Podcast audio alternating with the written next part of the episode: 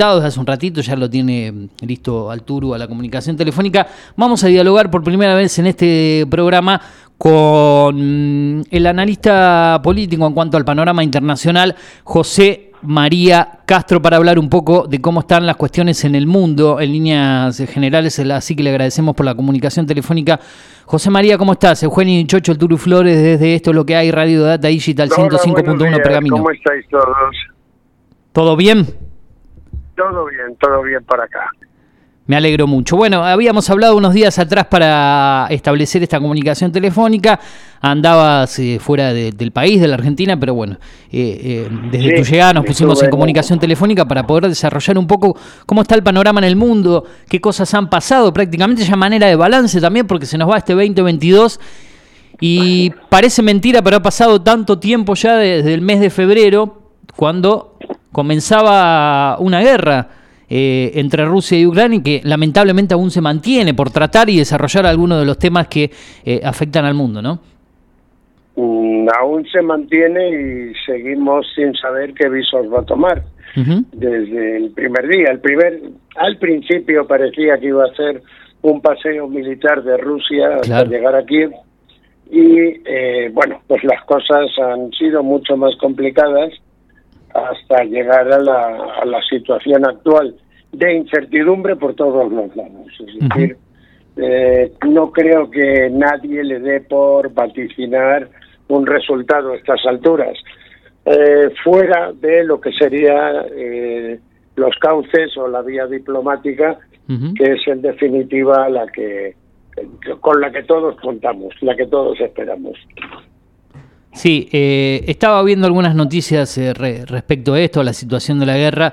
Eh, Estados Unidos se resiste a entregar misiles a Ucrania y piensa en un premio consuelo, por decirlo así. Bueno, ¿cómo, es la, la, situación entre los principales líderes del mundo, la asistencia que le brindan o no a Ucrania en cuanto a la logística para enfrentar esta guerra? ¿Cómo lo analizás vos a todo este panorama? Eh, bueno, obviamente lo, el primer el primer invitado es, la OTAN, ah, es de, lo primero que tendríamos que hablar, ¿no? Y en ese sentido la OTAN ha puesto por delante de ellos a Europa, que digamos es quien se está llevando todos los golpes mm, económicos más que bélicos, pero es quien está recibiendo las consecuencias desagradables de este de este conflicto, ¿no? En ese sentido, Estados Unidos, muy en su línea, ha dejado un, vamos a llamarle títere, por delante para que reciba los golpes que van destinados a, ellos. Eh, y Europa se está resintiendo, se está resintiendo mucho. Eh, curiosamente, yo comentabas que yo he estado en España hace relativamente poco, sí. Eh, hay algo que eh, a España le está viniendo eh, muy bien y con lo que nadie contaba, que es con el clima. Es decir, yo en el mes de noviembre no recuerdo, no recuerdo Madrid como lo he visto esta última vez, es decir, era una prolongación del verano y eso produce muchísimo ahorro energético. Claro, claro. No es un tema menor, es decir, eh, ese ahorro energético ha permitido que la inflación que estaba disparada, digamos disparada entre comillas, o desde la perspectiva europea, que estaba en un 11%, ha bajado ya a un 6 y a un 8, es decir, eh, siguen asustados porque el concepto de inflación en Argentina y en España nunca va a ser lo mismo. Acá sería, perdón, acá sería imposible que baje la, inflación, por lo menos allá eh, algunas décimas, pero baja. Acá, acá, es, acá es un sueño, digamos. Sería Acá sería un, éxito de gestión política, por así decirlo. Claro, por decirlo Pero bueno, eh, lo cierto, yo te digo, se, el clima se ha aliado en ese sentido y ha favorecido bastante a la parte mediterránea de Europa. El centro de Europa sí lo está sufriendo y Alemania está seriamente preocupada, igual que Inglaterra. Eh, pero, en fin, son, digamos, eh, los eh, las víctimas colaterales de este enfrentamiento. Luego hay, hay un tema que, bueno, yo no, no me resisto a dejar de tocarlo, es la muerte del eh, ministro de Asuntos Exteriores de Bielorrusia. Esta muerte de la que nadie nos explica nada, solamente que un hombre de 64 años que muere repentinamente, pero muere repentinamente después de, eh, tener una conferencia con un representante del Vaticano que, como sabes, eh, se ofreció como mediador en el conflicto sí. Eh, para, para buscar una salida negociada. Bielorrusia, que de un modo es la la gran aliada de Rusia. La gran aliada, exacto. Sí, sí, sí. Claro, o más que la gran aliada, digamos, está al servicio de Rusia. Se podría decir que es una república más de Rusia, claro, prácticamente, ¿no? Pero bueno, mm, este hombre se estaba eh, abriendo posibilidades diplomáticas, posibilidades de negociaciones eh, entre los contendientes y aparece muerto sin que nos digan nada más. Pues ya al que le gusten las novelas de misterio o tenga una idea de, de los antecedentes que ha tenido Rusia en ese sentido con el uso del, del polonio empobrecido y de y muerte de periodistas, en fin, pues que que haga su propia novela, ¿no? Yo sigo esperando que me den más información sobre la muerte de este hombre. Más de más de 10 años en el en el cargo, ¿no? 64 años tenía en el momento de su muerte. Y eh, con un pasado eh, eh, antirruso de algún modo. Es decir, este hombre procuraba que Bielorrusia tuviera un camino propio, que no estuviera tan atado a, Rusia. Era un, un hombre polémico, no, no conflictivo, pero sí, polémico dentro del esquema del esquema ruso bielorruso. Claro, eh, eh, se destaca, y, eh, perdón que te interrumpa con esto, los diferentes portales del mundo destacan respecto a él que defendió con firmeza y eficacia los intereses de Bielorrusia a nivel internacional y además hizo una gran contribución al fortalecimiento de las relaciones entre Rusia y Bielorrusia, una pérdida irreparable y pesada. Así lo, titulan los diarios del mundo. pero, en no hay una explicación médica, todavía no nos explican qué le ha pasado a este hombre. Sí. Por eso digo, los amantes de las novelas de misterio, claro, ahí tienen un, un, argumento importante. Sí. Y por lo demás, eh, pues poco, poco más sabemos. Es decir, a medida que va avanzando el conflicto y que el conflicto se hace se hace veterano, por decirlo de algún modo, vemos que empiezan a abrirse eh, líneas de oposición, tanto en Rusia como en Ucrania. En Ucrania ahora el presidente empieza a tener conflictos con el alcalde de Kiev, que digamos que es un nuevo líder natural de Ucrania, eh, sobre todo por la defensa que ha hecho de Kiev, la devolución que ha conseguido de, energía, de luz, de agua, de, fin. Eh, está ganando muchos enteros como líder, cosa que al presidente ucraniano pues, no es algo que le agrade, porque digamos que, tiene una voluntad de líder único y cabeza visible de, del conflicto, de, la parte ucraniana del conflicto. Eh, esto es lógico que ocurra, quiero decir, en, el inicio del conflicto es una unión de todos los ucranianos, incluso te diría que de todos los rusos, aunque eso ya es más discutible, pero sí hay, eh, digamos, una homogeneidad en, en el deseo, que a medida que va pasando el tiempo, se van abriendo otras posibilidades, otras no, no llegan a ser divisiones, pero sí distintas ofertas de, actuación. Sí. Y eso es lo que empieza a pasar en Ucrania. Pero el problema es que el conflicto se nos hace largo, mucho más largo de lo que pensábamos en un principio. Claro. Y ya largo para hacer eh, una guerra tan importante como la que se produce entre Rusia y Ucrania.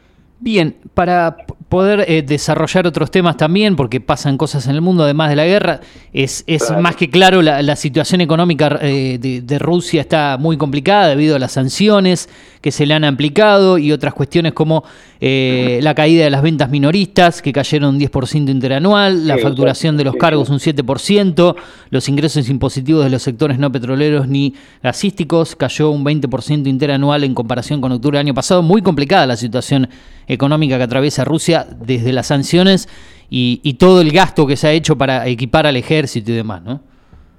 Eh, sí, bueno, vamos a ver, Rusia desde luego va a pagar muy caro las consecuencias, eh, las, consecuencias de esa guerra, es decir, las está pagando ya, pero además se van a arrastrar en el tiempo.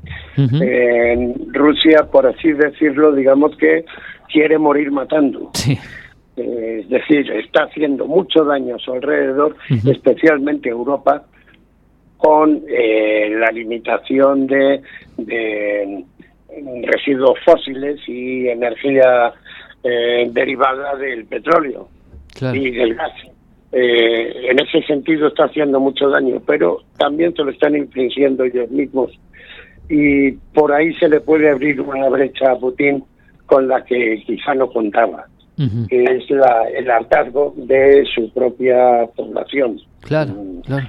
Es, eh, pero en fin, eso ya es entrar un poco en política ficción y mm, no sabemos qué es lo que va a pasar, cómo se va, cómo se van a desenvolver los acontecimientos en los próximos días, casi te diría meses, pero todo indica, todo indica que a Putin toda, todo este conflicto le va a pasar factura de forma importante. Perfecto. José María, quiero consultarte por el panorama político de estas zonas, de estos lados en Latinoamérica. Venimos de la victoria en el balotaje de Lula sobre Bolsonaro en Brasil, la situación en Norteamérica con las elecciones intermedias que se dieron en Estados Unidos, un eh, Donald Trump que anunció que se va a presentar como candidato a presidente en las próximas elecciones nuevamente en busca de su segundo mandato. Bueno, ¿cómo analizás todo el panorama político en esta parte de Latinoamérica y Norteamérica?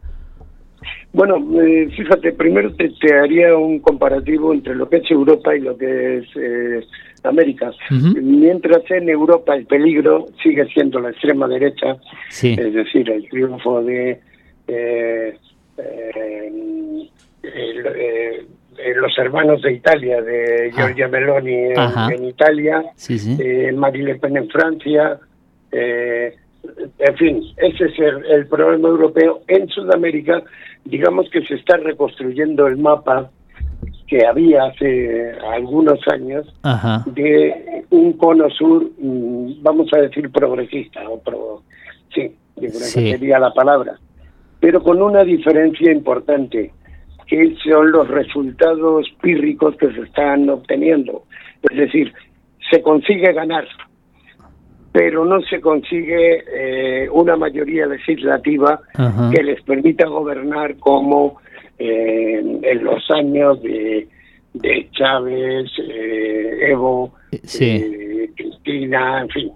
hay, hay, hay una diferencia y la diferencia está precisamente en los legislativos. Se ganan las elecciones, se gana el gobierno, pero... Elecciones muy disputadas. Hacer leyes, claro. Eh, eso, bueno, incluso en Brasil lo, lo vemos, ¿no? Eh, Bolsonaro, eh, bien, ha perdido las elecciones, el día menos el día menos pensado lo acabará reconociendo, pero de momento sigue sin sigue sin reconocer, sin reconocer la derrota. Sí, sí. A, más de a prácticamente un mes ya, casi, o tres semanas, si no me equivoco, no, no soy tan preciso. Sí, pero, pero no lo ha reconocido.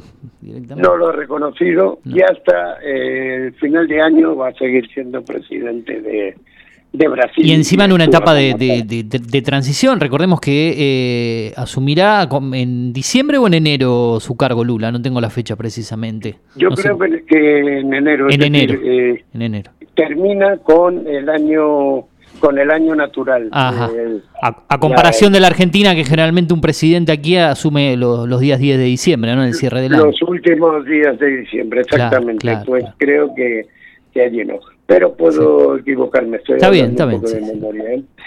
Eh, bueno, pues esa es un poco la situación en Sudamérica. Si miras el, el mapa de, de América, no solo Sudamérica, Sudamérica y América Central, no olvides que México, México. es hoy por hoy el gran baluarte del eh, progresismo americano, mm, eh, o por lo menos es quizá eh, quien tiene los resultados más más claros ¿no? Eh, en cuanto a progresismo. ¿no? Pero bueno, el mapa está prácticamente pintado de progresismo, eh, eh, incluso parte de, Norteamérica, es decir, en Estados Unidos la opción que tenemos es Biden o Trump. Y en ese sentido, pues, se va ganando, se va ganando, pero de forma pírrica, muy, muy, muy, muy costoso porque los legislativos siguen siguen siendo conservadores y eso hace muy difícil la gobernabilidad. Eh, ¿Qué dejaron? ¿Qué, ¿Qué, análisis pueden dejar las últimas elecciones intermedias que se dieron en, en Estados Unidos, camino a lo que es la, la carrera a la Casa Blanca para el año 2024, si no me equivoco. Bueno, pues sí, yo creo que, en principio lo que dejaron fue un posto de optimismo para los demócratas, que iniciaban las, la campaña con la idea de que iban a ser barridos. Incluso los republicanos trompistas eh, también estaban convencidos de que iban a barrer. Y no ha sido así es decir, eh, han superado el primer eh, match ball, por, así, por decirlo en términos eh, tenísticos. Eh, mm, eso le va a ayudar, es decir, quiero decir, es una inyección de moral para los demócratas en Estados Unidos. Vamos a ver si se concreta en algo más, ¿no? Porque Trump sigue siendo un serio peligro en Estados Unidos. Eh, y un peligro real, es decir, no es un, no es un miedo eh, injustificado, es que hay justificaciones para ese miedo. Y además eh, de, de lo que se habla mucho también en Estados Unidos y obviamente a nivel mundial, es de, del estado de, salud del presidente Biden, ¿no? Por, por sus diferentes equivocaciones. recordemos que Biden tiene alrededor de 80 años, ¿no? No, sé la edad. Claro, hay, que recordar que Biden es una persona muy mayor. Muy mayor, sí, sí. claro. Entonces, realmente lo que todos esperamos es el relevo. ¿Quién va a ser el de? De momento no lo lanzan, pero no pueden tardar mucho más porque efectivamente Biden empieza a tener lagunas eh, muy notorias y que diplomáticamente se se hacen se hacen sentir y se hacen notar. Eh, pero sigue sin haber un heredero claro.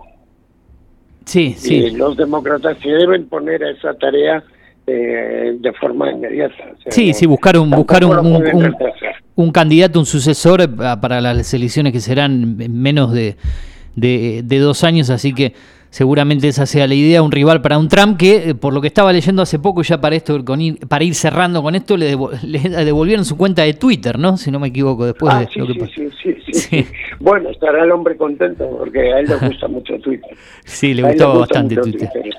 Exactamente, eh, sí, sí. Sí, y los rusos en este sentido también le colaboraban bastante.